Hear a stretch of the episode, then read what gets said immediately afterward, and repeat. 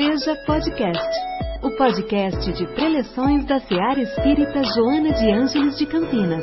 Boas-vindas a todos. Aqui uma reflexão de um tema que é muito importante para cada um de nós, né? para a nossa evolução, que é a caridade. Né? Então, como o Paulo falou, né, sobre todas as referências aí, buscando ah, o estudo lá no Evangelho. Também tem uma parte do Livro dos Espíritos, na terceira parte, no capítulo 12, é, que fala sobre o egoísmo.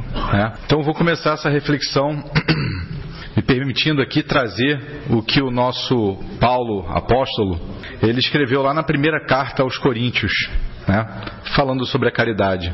E lá Paulo escreveu: Ainda que eu falasse todas as línguas dos homens e as línguas dos próprios anjos, se eu não tiver caridade, serei como o bronze que soa e o sino que toca ainda quando tivesse o dom de profecia, que penetrasse todos os mistérios e tivesse perfeita ciência de todas as coisas, ainda quando tivesse toda a fé possível, até o ponto de transportar montanhas, se eu não tiver a caridade, nada sou.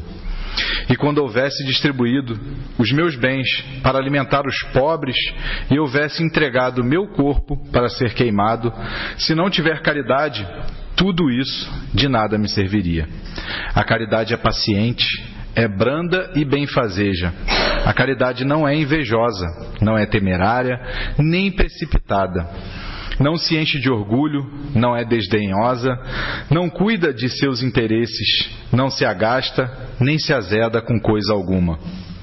Não suspeita mal, não se rejubila com a injustiça, mas se rejubila com a verdade. Tudo suporta, tudo crê, tudo espera, tudo sofre. Agora, estas três virtudes, a fé, a esperança e a caridade, permanecem, mas dentre elas, a mais excelente é a caridade. Bom, eu acho que Paulo descreve com muita clareza né, o que é essa caridade né, que, que o Evangelho, né, que Jesus nos trouxe. Né. A caridade ela reúne todas as qualidades do coração, por isso que ela é muito importante. E se a gente for pegar esse texto aí, a gente vê que Paulo ele fala sobre inteligência, né, quando ele cita, ainda que eu tivesse todas as línguas dos homens, né, então se eu sou a pessoa mais inteligente do mundo, ele fala também quando tivesse o dom de profecia e penetrasse todos os mistérios e tivesse a perfeita ciência de todas as coisas, ele fala sobre sobre a sabedoria. Né? Ele fala sobre fé, quando ele diz né, se eu tivesse a fé que transportasse todas as montanhas. E também fala sobre beneficência, quando ele cita, né, e quando eu houvesse distribuído os meus bens para alimentar os pobres. Então a gente reúne diversas qualidades ali, como inteligência, sabedoria, fé, beneficência. E ele diz: se eu tivesse tudo isso, não adiantaria nada se eu não tivesse a caridade. Então, ele traz um peso e uma importância né, para essa qualidade aí do coração, que é mãe de todas as outras. Então, é, é preciso a gente começar a entender e reflexionar o que é essa verdadeira caridade. Né? Até para a gente saber se a gente está praticando essa verdadeira caridade ou não. Né? Se ela é tão importante assim, eu preciso entender isso a fundo. E aí a gente começa pela etimologia da palavra. Então a gente encontra lá no latim é, a palavra caritas, né? que foi traduzida ali para o nosso português como caridade. E ela significa algo como um sentimento de afeto, né? um amor incondicional. Né? Então ela tem muita relação com amor. O latim caritas, ele descende descende do grego caris, tá? que quer dizer graça, e tem aquela mesma origem de caro, né, que é algo muito valioso, né? Então, eu, ah, eu sou caro para aquela pessoa, aquela pessoa é cara para mim, então tem muito valor. E nas escrituras, né, é, que foram utilizadas lá no, no passado para transcrever ali a Bíblia, né, a, a, a, as passagens de Jesus, é, a gente encontra mais de 14 definições da palavra amor em grego. Então, eles eram muito ligados a essa palavra e eles é, delimitavam né, amor para tudo, mas amor tinha um significado diferente. Por isso que a gente encontra 14 definições. E nas escrituras, a caridade ela está relacionada com ágape, que é esse amor de família, né, esse amor assexual, é esse amor incondicional, né, o amor puro. E aí também tem é, outras definições como eros, né, que aí já é aquele amor mais romântico, e filia, que é o amor entre amigos. Então, a caridade está relacionada com esse amor incondicional. E aí, é, Paulo também nesse texto, ele descreve diversas outras é, é, qualidades da caridade. Né? Ele diz que a caridade é paciente, é branda, é benfazeja, ela não é invejosa, não é temerária, não é precipitada, não se enche de orgulho, né? então não é desdenhosa, não cuida de seus interesses, não se agasta, nem se azeda com coisa alguma, não suspeita mal, é, não se rejubila com a injustiça, mas sim com a verdade, tudo suporta, tudo crê, tudo espera, tudo sofre. Então aqui a gente consegue começar a entender o que, que é essa caridade é, a fundo, né? E se a gente seguir procurando, a gente vai lá no livro dos Espíritos na questão 886 onde Kardec pergunta para os espíritos: qual o verdadeiro sentido da palavra caridade como entendia Jesus? Ele foi muito esperto nessa pergunta, né? Podia perguntar qual é o sentido da verdadeira caridade. E aí os espíritos poderiam me dizer uma denominação da palavra caridade. Mas ele falou: não, eu quero saber o que é caridade para Jesus. O que, que Jesus quis dizer como caridade, né? E aí os espíritos respondem: a caridade é benevolência para com todos, indulgência para as imperfeições dos outros e perdão das ofensas. Então a gente já tem uma definição ali mais simplificada do que é essa verdadeira caridade. Seguindo a nossa busca, no próprio Evangelho, lá no capítulo 11, também tem uma definição da caridade, dizendo que a caridade é amar o próximo como a si mesmo, né? fazer pelos outros o que quereríamos que os outros fizessem por nós. E essa é a expressão mais completa da caridade, porque resume todos os deveres do homem para com o próximo. Né? Então, com todas essas definições ali, ainda na nossa sociedade a gente precisa diferenciar um pouco a caridade, porque tem a caridade como filantropia, né? Então, por exemplo, ah, eu vou declarar meu imposto de renda agora, e eu sei que eu vou ter que pagar ali um imposto e eu sei que eu posso doar isso e, e isso vai ser abatido do meu imposto. E eu posso doar uma grande soma para alguma instituição de caridade. Isso é filantropia. Isso é ruim? Não é ruim. Eu estou doando, né? eu estou fazendo alguma coisa, mas ela tem um sentido filantrópico. É diferente da caridade como amor incondicional. Como, por exemplo, né, é, um pai doar os seus dois rins para o filho só para tirar ele da fila de espera e o pai ficar no lugar dele na fila de espera. Isso acontece. Pouco, mas acontece. Isso é a caridade verdadeira. Né?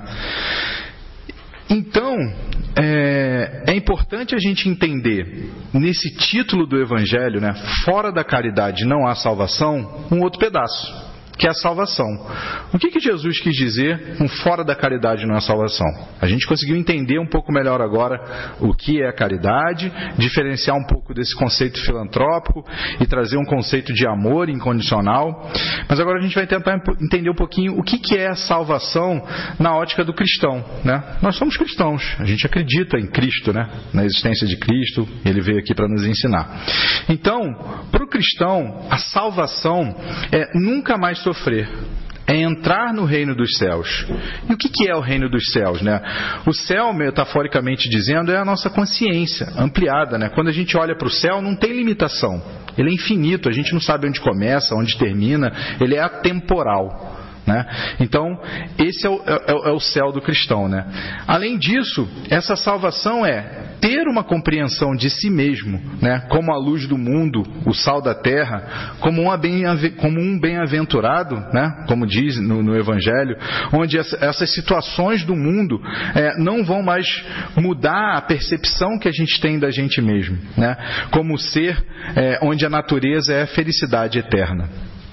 Então, isso para a gente, né, como cristão, é a salvação. É não precisar mais reencarnar né, num planeta de provas e expiações como esse, não precisar mais do material para buscar a felicidade entender que a felicidade está dentro de cada um de nós. Então, essa é a salvação. Aí mais uma vez, olha a importância da caridade. Jesus disse: fora da caridade não há salvação. Então, se eu quero evoluir, se eu quero chegar à angelitude, né, ser um espírito superior, eu preciso praticar caridade como esse amor incondicional.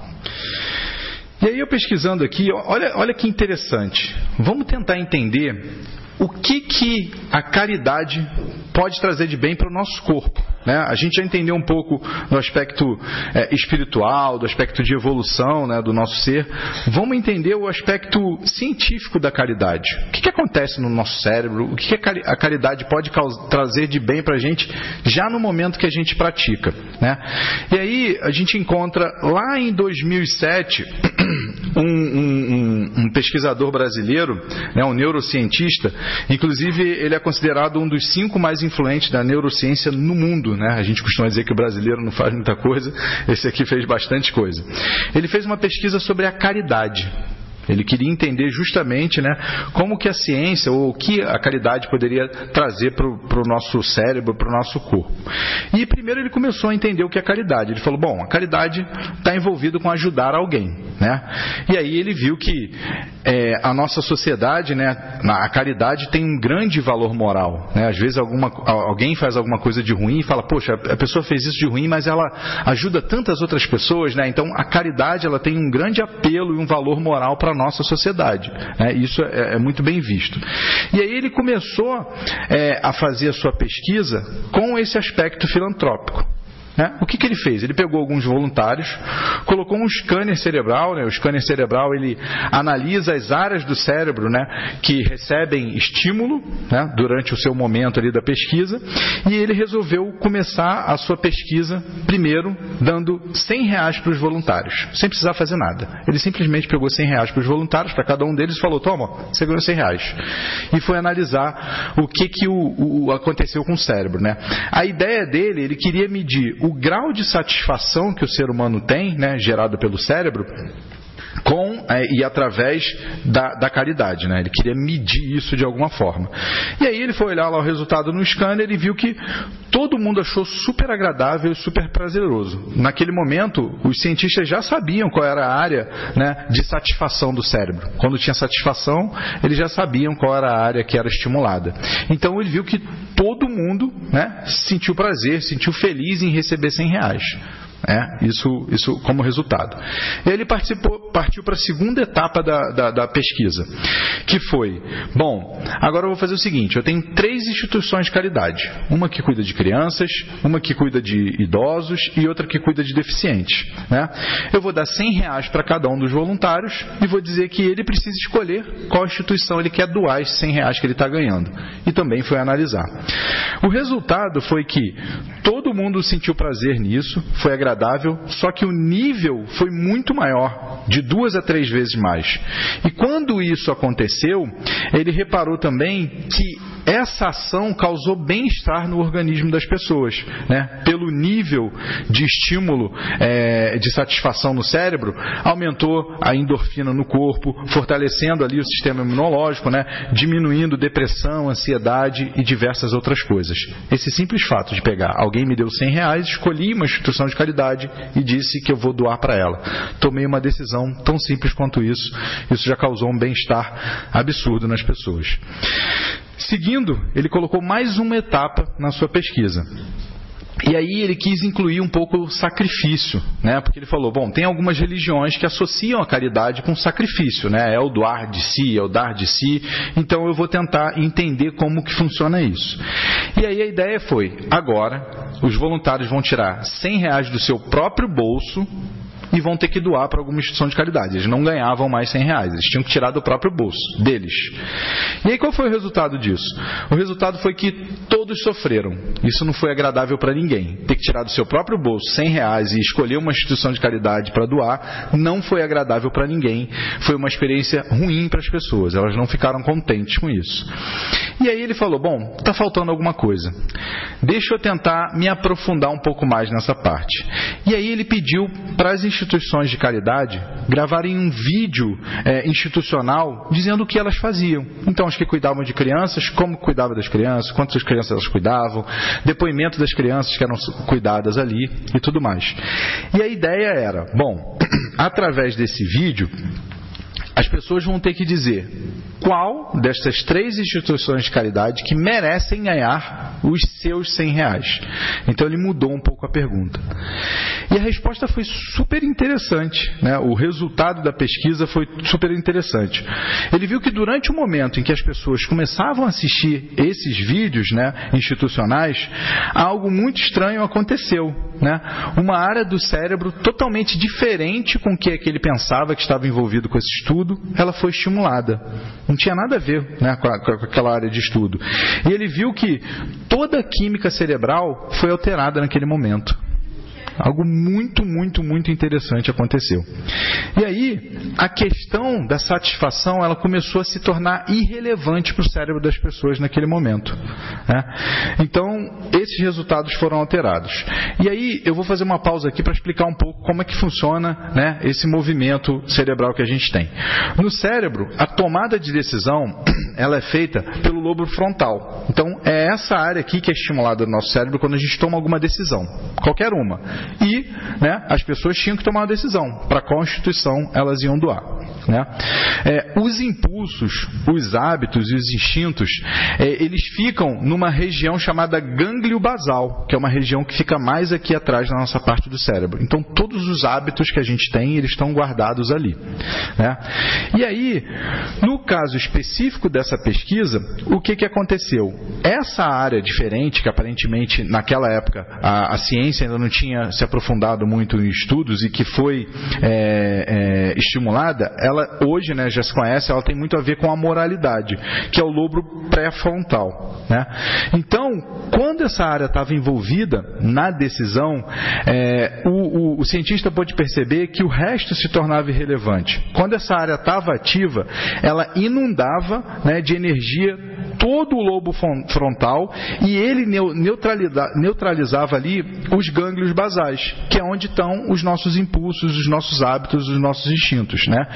E aí ele entendeu que isso era a compaixão no cérebro. Então, quando as pessoas viam aqueles vídeos institucionais das instituições de caridade, elas eram tocadas por compaixão e outra área do cérebro ela estimulada, né?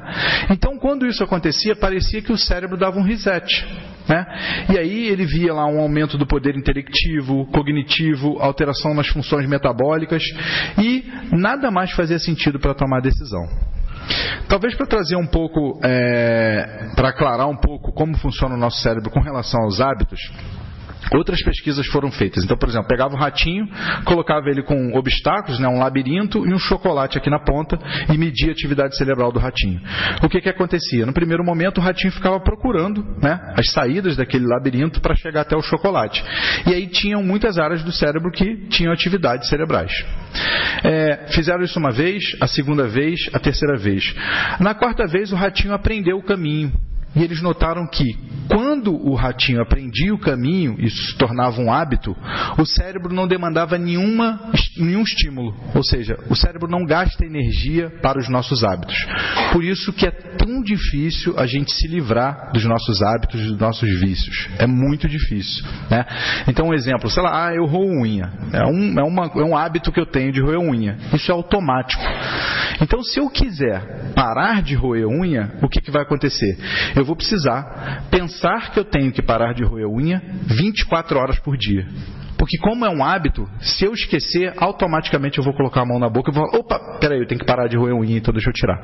Então, olha o esforço, imagine eu, parar, é, eu ficar pensando 24 horas por dia sobre uma coisa que eu tenho que parar para tirar aquele hábito. É um esforço né, de energia muito grande.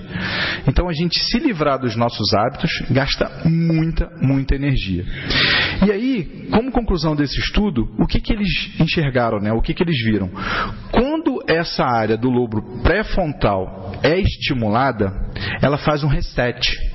É como se fosse uma ordem, é como se eu fosse fumante, viciado em cigarro e dissesse assim: eu, esse é o último cigarro que eu coloquei na boca, eu não vou, não vou fumar nunca mais a partir de agora. E eu consegui fazer isso. Se essa área for estimulada, ela tem o que, o que a gente chama de prevalência. Então ela tem uma hierarquia sobre a ordem, ela consegue resetar aquele hábito que eu tinha ali nos gânglios basais e acabar com aquele, aquele hábito ou aquele vício que eu tinha. Então, olha né, o poder de tudo isso. E aí foi o resultado dessa pesquisa, né, que ele entendeu que quando a pessoa faz a caridade, o lobo pré-frontal é ativado e ele tem o poder de renovar, de mudar, de restaurar o ser, de fazer com que o ser ele deixe os seus maus hábitos para trás, que o cérebro entenda isso e cause uma liberação de endorfina, o seu corpo, o seu organismo fique mais forte. Então é um impacto absurdo, né? olhando pelo prisma de ciência. Então, um neurocientista fez esse estudo, ele é ateu, não acredita em nada. Então, olha a comprovação de que a caridade é transformadora, né? ela consegue nos transformar. E aí a gente começa a entender né? É, quando Jesus diz que fora da caridade não há salvação. É essa transformação que a gente vai precisar fazer para evoluir, né? para se tornar ali um ser evoluído. E o mais interessante em tudo isso, eu falei, essa pesquisa foi feita em 2007. Lá no livro chamado No Mundo Maior, que é um livro de Chico Xavier, né, por André Luiz, tem um capítulo chamado A Casa Mental, onde André Luiz está nas suas incursões ali aprendendo com um mentor, mentor, chamado Calderaro, e eles estão analisando um caso de obsessão. Tinha uma pessoa que estava enferma, né, num, num, num, leito, e tinha um obsessor é, grudado com essa pessoa. E Calderaro falava assim para André Luiz: André Luiz, olha a atividade cerebral dos dois. E André Luiz começou a olhar e começou a examinar, e depois veio a explicação né, de Calderaro. Ele falou assim: André, nos gânglios basais, que eu falei que é essa área dos hábitos, né, dos movimentos, dos instintos, ele falou: nos gânglios basais estão guardados o, o nosso passado. Aí ele falou: no córtex motor, né, que é uma área responsável ali para programar, organizar os movimentos, é, é, a manifestação atual do momento atual que a gente está vivendo hoje. Ele fala: está o nosso presente.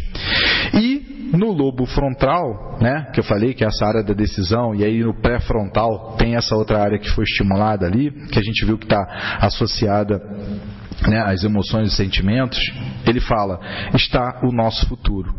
Então, lá em 1947, foi quando esse livro foi lançado, Calderaro já dava essa explicação né, do que tempos depois a ciência conseguiu comprovar, é, dizendo que no nosso cérebro, lá nos gânglios basais, tem esses hábitos, essas experiências pregressas né, das nossas vidas anteriores que a gente guarda né, no nosso ser. O córtex motor é aquilo que a gente está vivenciando nesse momento né, e sendo armazenado lá ou acabando com algum hábito que a gente tem. E o lobo pré-frontal é o futuro, é o que a gente vai ser para frente. E olha que interessante, né? Em 1947, provavelmente esse livro foi escrito um pouco antes, né? Porque demora a editoração, demora ainda o lançamento, né? A gente já tinha uma, uma comprovação, né? Ali é, falando sobre esse, esse aspecto, esse fato. Então a gente consegue concluir que a caridade ela é o caminho para a nossa salvação, é o caminho para a nossa evolução. Né?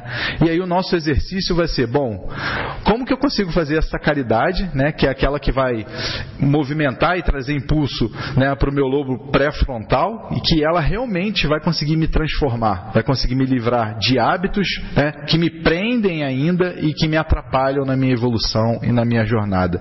Talvez esse seja o nosso maior desafio. Como objeto de estudo também aqui a gente tem o livro dos Espíritos, na questão 913, né? onde o Kardec pergunta lá para os Espíritos, ó, dentre os vícios, qual o que pode se considerar radical? E os espíritos respondem: o egoísmo. Daí deriva todo o mal. Estudai todos os vícios e vereis que no fundo de todos há egoísmo. Quem quiser, desde esta vida, ir aproximando-se da perfeição moral, deve expurgar do seu coração de todo sentimento de egoísmo, visto ser o egoísmo incompatível com a justiça, o amor e a caridade. Ele neutraliza todas as outras qualidades. Né? Então, a gente vê que o egoísmo é a fonte de todos os vícios e a caridade é a fonte de todas as virtudes. A notícia boa é que, dentro do nosso cérebro, já aqui, a própria caridade já consegue anular esses vícios né, que o egoísmo que a gente ainda tem traz. E assim a gente consegue se transformar.